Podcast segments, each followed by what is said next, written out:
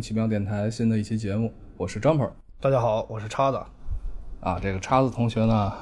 是叉哥，是我们第一次来来就是参与我们的录音啊。实际上，这个叉子也是我们的一个好朋友。然后呢，此人这个特点就是阅片量还是比较大的。这说的有点夸张啊。首先，你叫我哥有点不合适啊，我比你还小呢。但是阅片量大，真是我们自己说说就行了啊，别说出去丢人啊。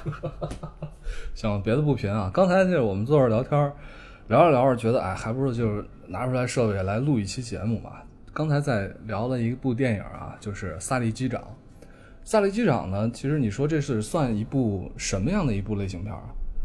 其实从根源上讲，它算是一个真实事件改编的灾难片。嗯，但是呢，因为它这个拍摄手法跟一般的灾难片不太一样，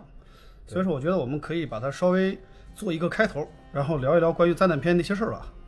啊，其实这个话题其实起的比较大，咱们就是录着看，啊，聊到哪儿说哪儿算哪儿。这个从灾难片角度来说，《萨利机长》这部片子呢，和一般灾难片其实有很大的一个差别，对吧？《萨利机长》它属于空难嘛，啊，其实我们说这个主角是汤姆汉克斯，汤姆汉克斯这个人呢，这人生经历还是比较坎坷的。你看啊，他这个当机长的时候就遇到一空难，然后呢，他之前还拍过一片子叫《菲利普船长》，那是那个呢，他是一个船长，但是呢遇到了海盗劫船，但是这虽然不是自然灾，属于人为的吧，但是也算是个灾难。但是之前呢，他还拍过一片子叫《荒岛余生》，那是他不是个机长，他是个乘客。但是在那种情况下呢，他又遇到了一个空难，对，一个人流落到了荒岛，生活了很长时间。所以说我们说汤姆汉克斯这人呢还确实是命运比较多舛啊。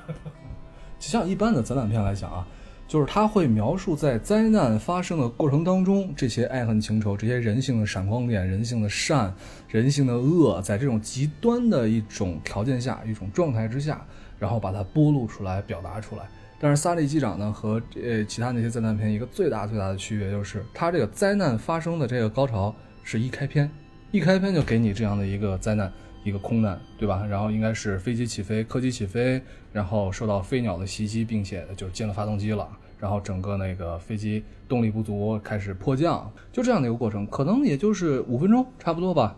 哎，差不多。这片子高潮来的特别快，对，就一开始大家可能并没有觉得，没有意识到，说这个片子到底是个什么样的一个情况。一开始就是非常平铺直叙的，就是他们上飞机之后开始检查，然后起飞，然后突然就出现鸟了，然后大家都觉得很奇怪，这个接下来要拍什么呢？因为时间很短啊，马上就要破交了，但是片子只开始了不到十分钟，短片这是，结果瞬间片子就结束了，弄得观众很纳闷，说接下来要演什么呢？对。所以说这个片子呢，它整个的格局其实跟一般的灾难片是有区别，所以这个其实也可以引出一些思考吧，就是这个灾难片的设定，它到底它的整个的视角是什么？因为有些灾难片它的设定可能主要在于这个一是宏大的场面，第二要么就是在灾难过程中间相互营救的这个人性，对，还有一些就是灾难后续的收尾。这个片子它它这个侧重点都不太一样，它更像是这个机长他自己的自我救赎，所以它的这个着眼点是跟其他的灾难片我觉得还是有比较大区别的啊。就是这个片子，它的重点已经不在这空难本身了，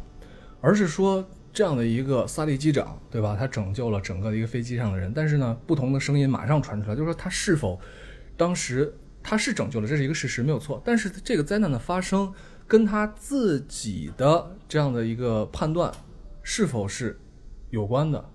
就是就是，不是有人提出来的观点，就是其实。在飞鸟袭击之后，他完全有时间重新飞回机场，而没有必要冒着这个机会人亡的这样的一个这么大的一个风险迫降在河面之上，因为这是明显是，如果你能够返回机场的话，那当然是一个皆大欢喜的一个一个结果了。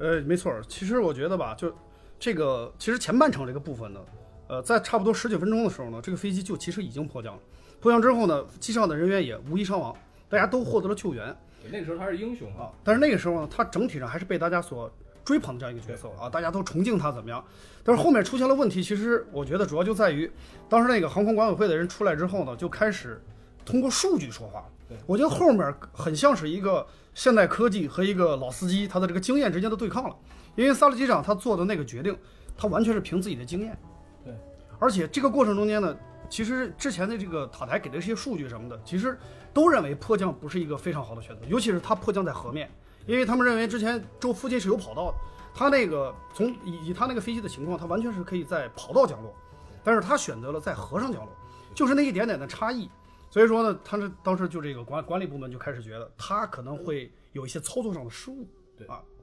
然后这个里面，其实你能看到这个萨利机长他本人那种煎熬，对吧？不断参加这种听证会，然后从一个英雄突然就变到，当时已经很多人去相信这个所谓的科学的这些证据了，很多人去相信了，包括那些媒体啊，也都是，呃，也分成两派，对吧？一派表示支持，但是更大的一派呢表示怀疑，一种深深的怀疑的这种态度来面对这件事情。然后萨利机长其实，嗯，我看这片子的时候，我觉得他的内心其实是有过深深的那种，你说挣扎也好，还是说思考也好，他自己在做对自己的曾经这样的一个行为做一个很深层次的一个判断。但是，呃，所幸的是他一直坚信自己的判断是正确的。这个过程其实，嗯，你如果把自己带入进去之后，你会觉得还是一种挺煎熬的、挺痛苦的一个过程。呃，这确实是有啊，就是其实这个片子，呃，前半程呢，就只能说用一个空难做一个引子，对后面引出了一个老机长他的整个的这个心路历程。更像是一个空难作为一个背景。哎，对对对对，其实后面更多的是讲他的这个听证啊，包括他自己在酒店里这些救赎的部分。其实我觉得有很多的部分都是这样。你看他这个片子里有反复出现的一些场景，就中间有很多，你比如说他洗澡对着镜子看自己，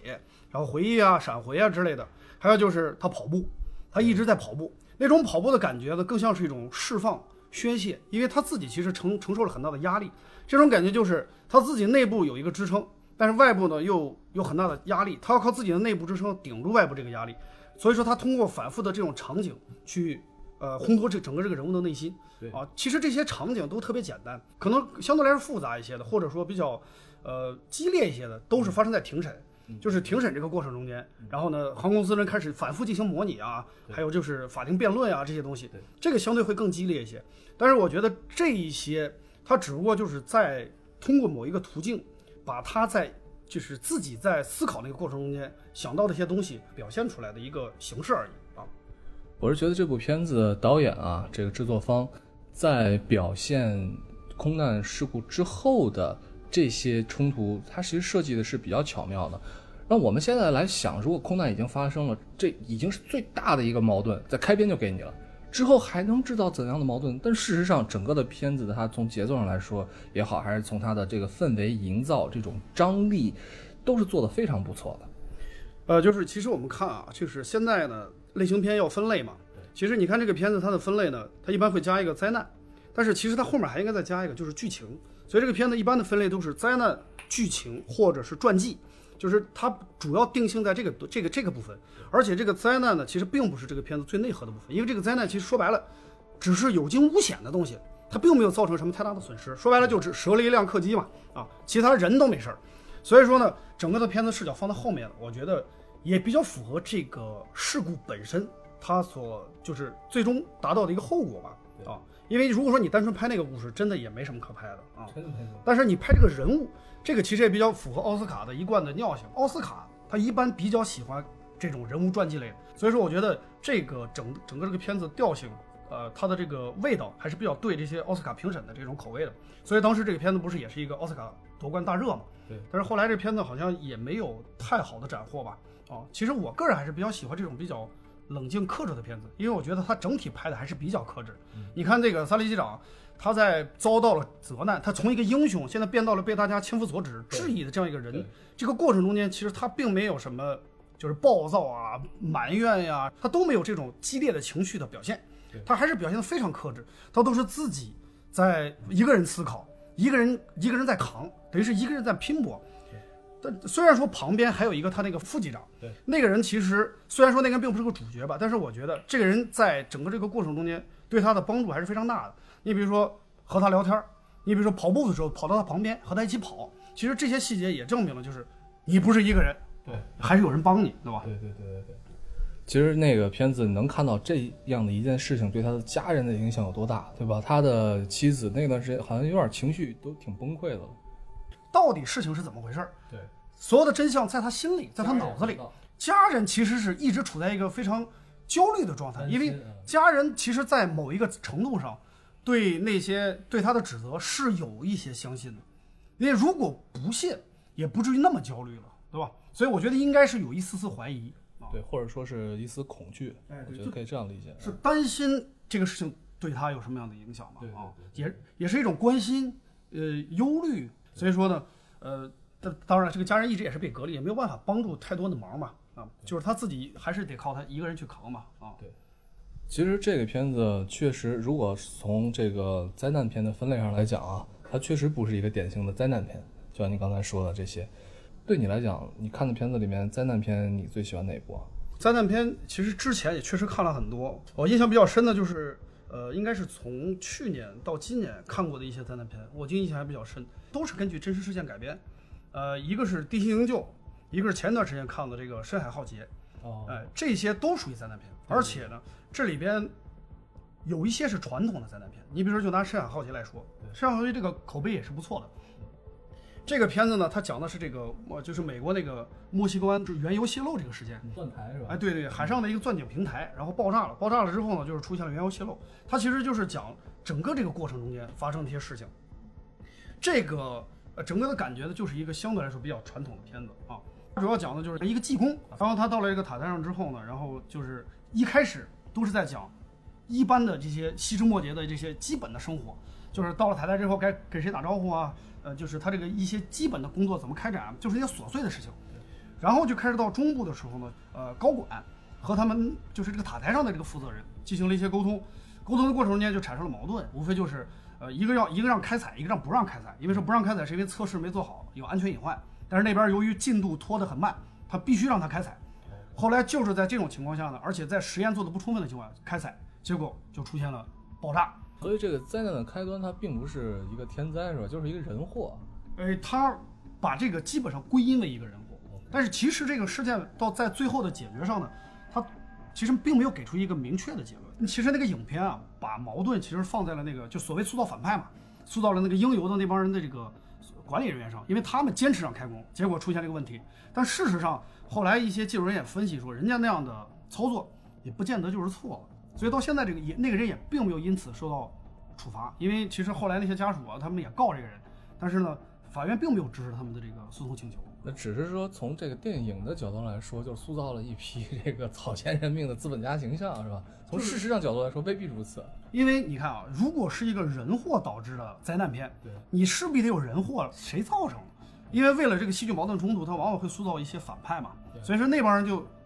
就是类似有点脸谱化了啊，就是刻意的塑造一些看上去好像不管是从说话呀、表情啊，包包括他的遭遇，都是那种反派的一个一副嘴脸。对，然后他们这边呢，就是孤胆英雄，是吧？就像那个，就是我们那男男主角，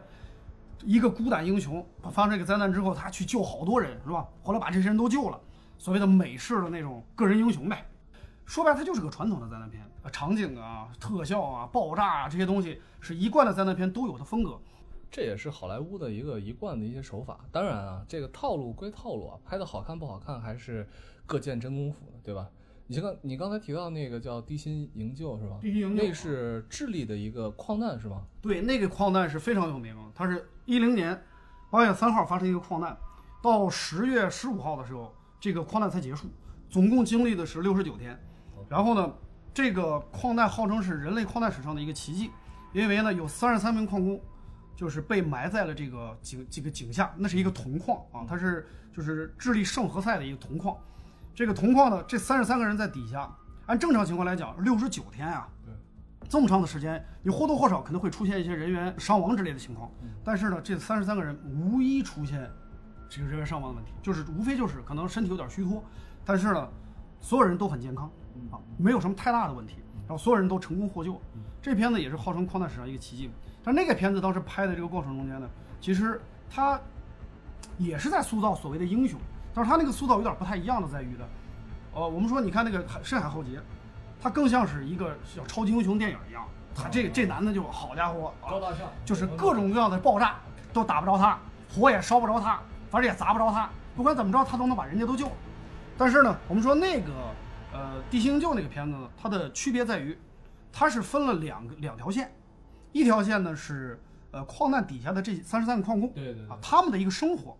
他们如何自救。第二条线呢，就是地面上的这些人啊，地面上的人，他包括了他们的家人如何给他们鼓励对，包括了一些技术人员如何营救，包括了甚至于政府的也出现了。当然了，我认为这个里面，呃，一定是对政府有一些美化了啊，因为这个，当然了，这个他们政府当时也做了很多了，不过他们对于政府形象的塑造，我觉得是有一定的美化的，因为他那个矿业部的部长找了一帅哥是吧，在那儿去演，而且呢表现的特别积极主动，而且甚至于对抗这些阻力，为了去救他们，这是上面那条线，所以它其实整体上是两条线啊，我觉得这两条线拍的都还是不错的啊。那像这种就是杜撰出来的非真实事件改编的灾难片。呃，你还对哪些片子比较有印象？有一韩国电影叫《潘多拉》，我还以为你要说《釜山行》呢。我操！呃，《釜山行》这个，我严格意义上不属于灾难片，对对对，它应该属于这种恐怖片、僵尸片啊这一类。我说的这叫《潘多拉》，这潘多拉它其实是对核能的一个恐惧，因为呢，这个它等于是那个地儿吧，它一直旁边有一个核电站啊，全就说那个核电站呢，就是他们是核电站的工人，他们当时一开始对这个核电站的危险呢，并没有太大的。警惕，所以后来核电站出事儿了。其实我觉得这片子是有点影射，呃，日本那福岛危机，它是有点影射那个的意思。我没看过啊。所以这个片子呢，它从整个的这个架构上来讲，它也是一部比较成熟的灾难片，它更像是深海浩劫那种风格啊。所以你看，不管是杜撰的还是说真实事件改编的，你为了让它能够呈现在大荧幕上，让它能够好看有观赏性，它一般都是要往里加所谓的灾难片的一些套路嘛，对吧？起承转合几个阶段，对吧？一开始无非就是铺垫，其实都铺垫的都一样，就是平常生活。然后他们是工人进去怎么工作，工作的过程中间突然出现一个爆发，然后呢后面开始救赎，有些是选择牺牲自己。你看潘多拉那个男主角是选择牺牲自己拯救大家，而那个山海浩劫呢，他是没有没有办法牺牲自己，他就是选择了拯救大家，但是最终大家反正又过着幸福美好的生活了。啊，然后对这件事情呢，然后开始进行后续的反思。所以你看它的结构和套路基本都差不多，对吧？我又突然想到一个那个国产的那个灾难片儿啊，冯小刚的《唐山大地震》，你看过吗？《唐山大地震》我还真没怎么看过啊。这个片子啊，就是从一开始，其实刚才咱们聊那《萨利机长》的时候，我就想提来着，就这部片子和《萨利机长》，嗯，不能说套路完全一样啊，但是有一点一样，就是他们的这个灾难发生在前半部分。后面有很大的篇幅在叙述灾难过后的事情，而且呢，像这个跟《三大机场》不同的是，唐山大地震后面的时间线拉得非常的长，过了十好几年的一个时间，因为中间在这个发生地震之后呢，有一块石碗压住了姐弟两个人，你要抬起一端，势必会压住另外一端，就是说他的父母，对他的父母呢，就面临一个巨大的选择，这选择就是到底是救儿子还是救女儿。后来他的母亲在精神崩溃之际选择了救儿子，啊，然后最后从瓦砾堆里面把这个女孩抬出来放在这个停尸处，但是让女孩没死。女孩没死之后，他就他就自己就离开了。他就当时因为他听到了他母亲选择弟弟，他就完全就是对家人就完全失望，就整个的这种价值观、这种亲情就崩塌了。然后之后呢？呃，后半部分就是讲的，实际上是以这个女孩的这个视角在讲之后的这个一个故事，然后最后达成了和亲情的、和这个世界的、和自己的一种一种和解。其实刚才包括你说的这个灾难片，不管孤胆英雄也好，还是这个自我牺牲、哎自我救赎也好，呃，整个灾难片里面它的核心还是在讲人，对吧？它并不是在讲灾难本身。哎，没错，这个其实也算是一个套路吧，因为你毕竟。你要把它改编成电影的话呢，因为你你总有一个主题贯穿，因为你要说纯灾难，那就变成了纪录片，变成纪录片只铺陈场景，就这个东西就没什么太大意思了啊。你比如说，咱们举个例子，你比如说，呃，我们之前发生那天津港大火，啊，天津港大火这个事情，不是有很多消防员当时有一张新闻图片很有名嘛？很多消防员冲向大火，那么像这张照片呢，你说这个事儿，它完全可以拍成一个灾难片。它的拍摄模式我都能想好，其实就跟这些拍法一模一样。你就讲一个消防员他的生活就好了，他一开始如何告别自己的亲人，是吧？一个普通的互动，然后去上班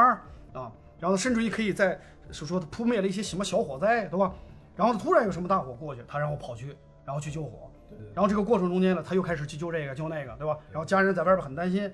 啊，甚至于他这过程也可以把他牺牲了，对吧？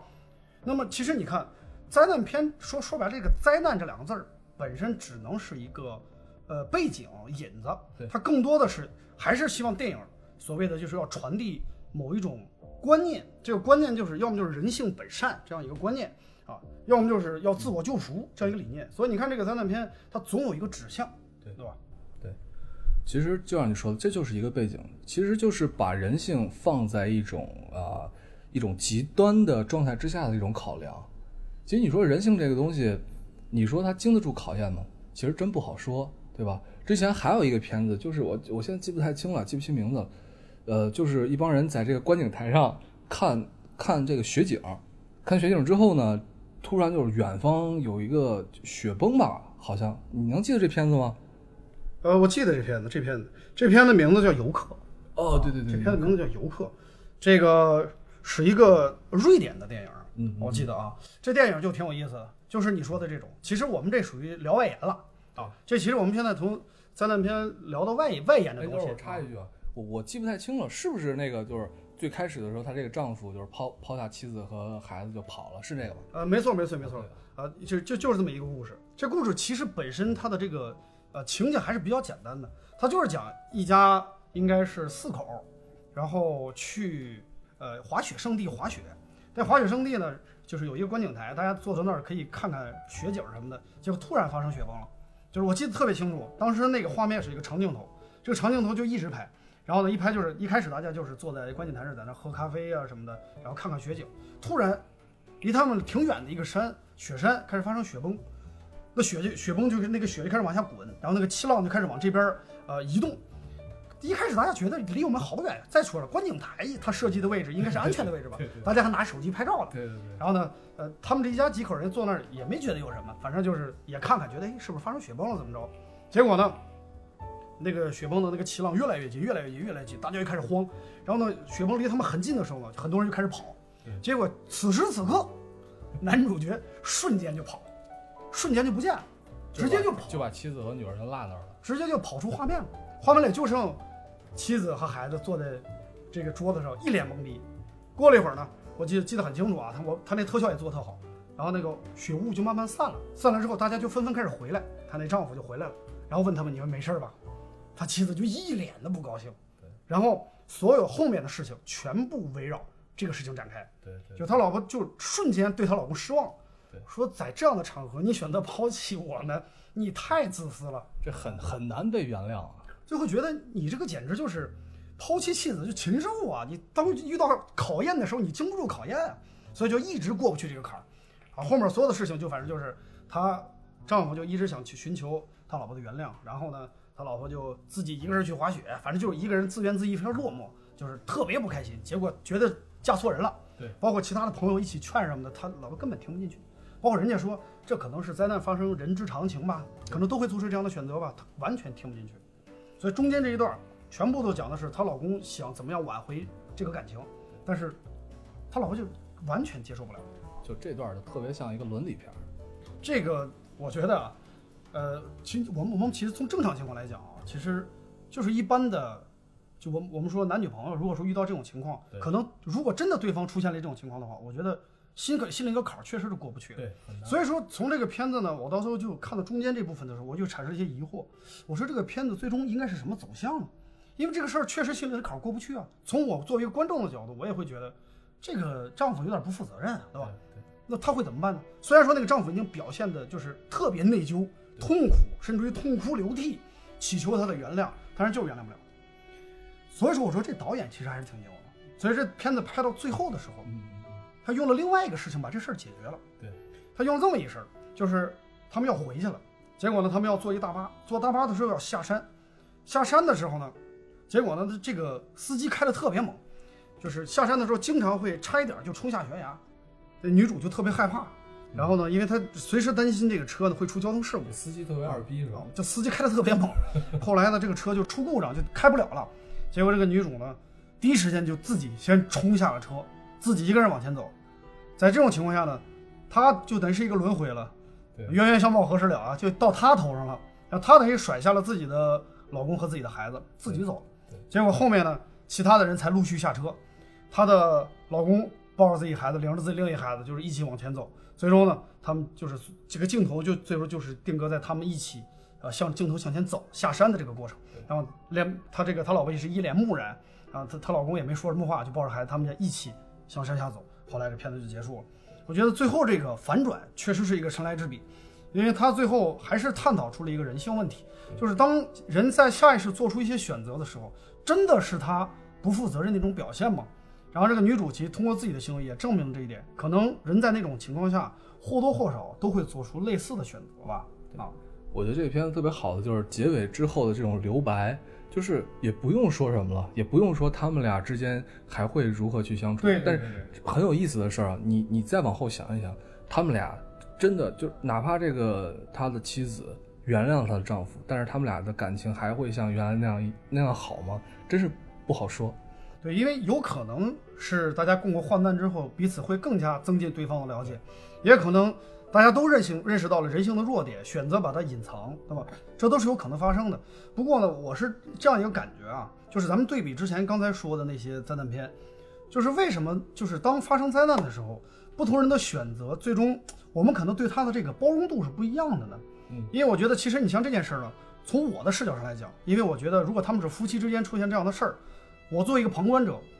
我是可以理解那个丈夫，嗯，甚至于我后面那个妻子的行为，我也可以理解，嗯，因为我觉得，呃，他们并没有，他们比如说夫妻这个相当一种身份吧，我觉得他没有一个明确的责任在这里。但是你像你比如说《深海浩劫》这片子，《深海浩劫》，呃，你说他作为一个塔台上的工作人员，嗯，那么他有没有义务和责任去救其他人呢？如果如果说啊，他有这个责任和义务的话，他如果不做，那一定是要受到谴责的。如果说他没有这个义务，他做他是多余的，你应该去感谢他，是这样的一个意思。所以说呢，给我的感觉就是这种灾难片有的时候呢，他透露出这种人性的，我我觉得还是可以去思考。你比如说，呃，就咱们就说天津港大火，那如果说有个消防员反着跑，他没有往大火跑，他反着跑出来了，大家会不会去谴责这个消防员呢？那我觉得，如果说他是个普通人，可能就不谴责了。但如果他这个消防员身份，他被谴责的几率就变得极高。这让我联想到了一个电影啊，就是之前上映的那部，我记得在国内也上映了，就叫《圣母峰》。嗯，圣母峰其实就是中马马峰啊，它是在国外就是叫圣母峰。这片呢就讲的是一群呃这个呃就是类似于登山公司的人，嗯，组织了一群游客爬山嘛。山上之后出现了山难，那你说，比如说有一游客现在情况非常糟糕，如果你救他，你也会可能就死了。那你到底选择救还是不救呢？从这个视角上看，如果说我是一个其他的游客，我没有义务去救你，对吧？我不救你的话，我觉得我可能自己良心上有煎熬，但是你没有资格对我进行品头论足，因为我没有这个责任。但是如果说你是一个，比如说你这是登山公司，你拿了人家钱，那你就得办这个事儿，你哪怕死了，你也得把他救了。所以从这个视角上看，我觉得其实这也是一种，我觉得还是一个身份上的探讨，就是你有没有这个责任，你到底该做些什么。我还看过一个特别特别扎心的一个片子啊，叫做《飓风》，是哪个国家拍的，我还真真不知道。就是一帮游客，然后坐着那种观景船，就是那种船底是透明玻璃的，有一柜子透明玻璃那种船，然后呢就是出海正常的游览，对吧？看一看海下的珊瑚礁啊，都大家都很高兴啊，对吧？还有贵妇人带着一条狗啊什么的，结果呢碰上飓风了，然后被吹得很远很远，也有人死掉，没有水啊，水和食物就只有一点点。你想嘛，这种简单的游览船它能有多少东西？动力也都没了，就那样在海上漂了很长时间。然后那片子非常非常揪心的，就是它里面有人死掉，然后死人怎么办呢？切成块儿，然后放在棚顶上晒干，然后以此为粮食。吃了。对，然后那个呃那只狗呢也也被吃掉了，然后所有的这一切发生，就让人觉得特别特别的，怎么说呢？就是你在观影的时候看电影的过程当中有这种代入感的时候，其实是对内心一种很残酷的一种煎熬。那么最后呢，有一部分人获救了，有一部分人在获救的过程当中，然后又被鲨鱼吃掉啊，如何非常残残酷的，不说残忍吧，非常残酷的一部片子。其实像这样的过程当中，嗯，我觉得在这样的一种非常极端的一种条件之下，或者说是基本上所有的灾难片还有灾难的元素的时候，都试图着用这种灾难的背景去营造出来一种这种极端的状态，对吧？在这种极端状态之下，再去。讨论人性本身，你说人性本身，它就像你刚才说的那个丈夫也好，爱妻子也好，这种人性的东西，它能经得起多大的考验，其实很难讲。因为我们再去从文学作品来说，还是再去做自我的心理建设来说，你没有遇到这种情况，你就永远也不知道自己会做出什么样的一种选择。或者，我希望每个人都没有这样的机会去做自我选择，因为在我看来，人性是非常非常脆弱的。非常非常柔软的，它当然有闪光点的存在，但是呢，我们一定要去呵护它，而不是去人为的去考验它，对吧？呃，确实是这样啊。呃，这个说到了这个事儿呢，我想到了一些社会问题。你比如说，当年汶川地震出现的那个范跑跑事件，那么范跑跑当时出现之后呢，就是他受到了全民的指责，对，因为大家都觉得这个范跑跑嘛，他丢下了一教室的学生自己跑了，他自己给自己的解释就是在那种面前，其实我完全可以选择自保啊，因为我也想活着呀，人有选择求生的权利嘛。其实这个呢，就是我觉得有点像我刚才说的那个，就是你有没有职责？你如果也是个学生，你能跑，但如果你是老师，那你确实应该留在教室，因为这是你的职责所在。所以你说的这点，我觉得很同意。人性是呃非常柔弱的东西，所以说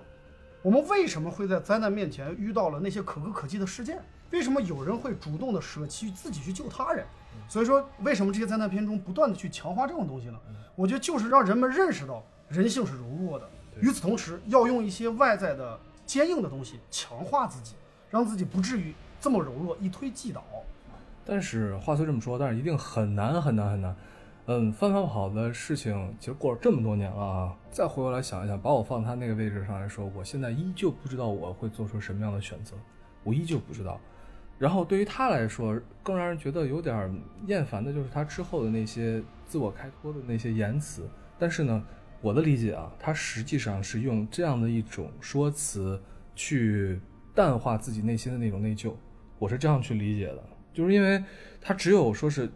把自己所做的行为正当化，他才能够不去内疚。你比如说像刚才咱们聊的那个那个游客那个电影，她的丈夫他是没有办法去把这件事情正当化，因为他是一个丈夫，他是一个父亲，他没有办法正当化，所以他才那么如此的痛苦。所以范跑跑的事情过了这么多年了，我觉得，嗯，这里面可能已经远远超脱了一个对错的问题，这应该是我们每个人可以去自我去思考的，并且是这种这种思考应该是一个非常个人的、非常个体的一件事情，就是不要轻易的把这种道德的评价、道德指责去指责到别人身上，你可以去呃对自己多加审判，我觉得这没有问题。呃，我觉得是这样，就是我们可能有些人发表评论的时候呢，会有的时候会显得比较随性吧，太轻啊，就是因为有的时候可能我们事不关己，然后就觉得这个事情是似乎是一个云淡风轻的感觉，对吧？所以有的时候对别人进行评价的时候呢，往往，呃，他这种感觉是没有办法，就是带入自己的身份去做一个客观的评述。所以说呢，呃，你像这些灾难片给我们带来的一些思考呢，我觉得其实就是一个更多的是擦亮一个眼睛，你能看到看透一些东西。然后呢，你做出自己的选择就好了，对吧？就是有些人做选择，他可能是一种习惯；有些人做选择的，就是基于当时的本能反应。但是不管怎怎么样的选择，首先对他的选择表示尊重。但是呢，与此同时，那么哪样的选择更优更好？那么这个呢，我觉得是可以做出一些评估。就是换句话说吧，我觉得这种评价的东西啊，你。更多的是反求诸己，求助于自己的内心，问问自己这个答案到底是什么。对于其他人的行为来说呢，啊，还是不要多加评述、多加指责为好，对吧？因为毕竟我们的情况不同嘛，对吧？因为我们也不知道在这种灾难真正到来的时候，我们自己会是一个怎么样的一个选择。其实今天。今天前前后后聊的这些，提到怎么挺多电影了，对吧？聊没多长时间，蛮多的。对对对，挺散的，就更像是一期意识流的东西啊。它没有一个具体的片子吧？啊，我们就是萨利机长引出吧？啊，所以这就是一个从萨利机长谈到这种啊这种灾难片，对吧？类型片，嗯，所以就是随便聊一聊。这次是叉子这第一次来呃跟大家一块儿录音，不是大家跟不跟我一块儿录音啊？回头咱们可以有机会可以多聊一聊，对吧？可以，没问题，没问题。Tell me your story, I'll tell you mine. Sing me your song, I'll follow line by line. Draw me near, let me hear the things you've treasured, patient as falling snow standing inside the questions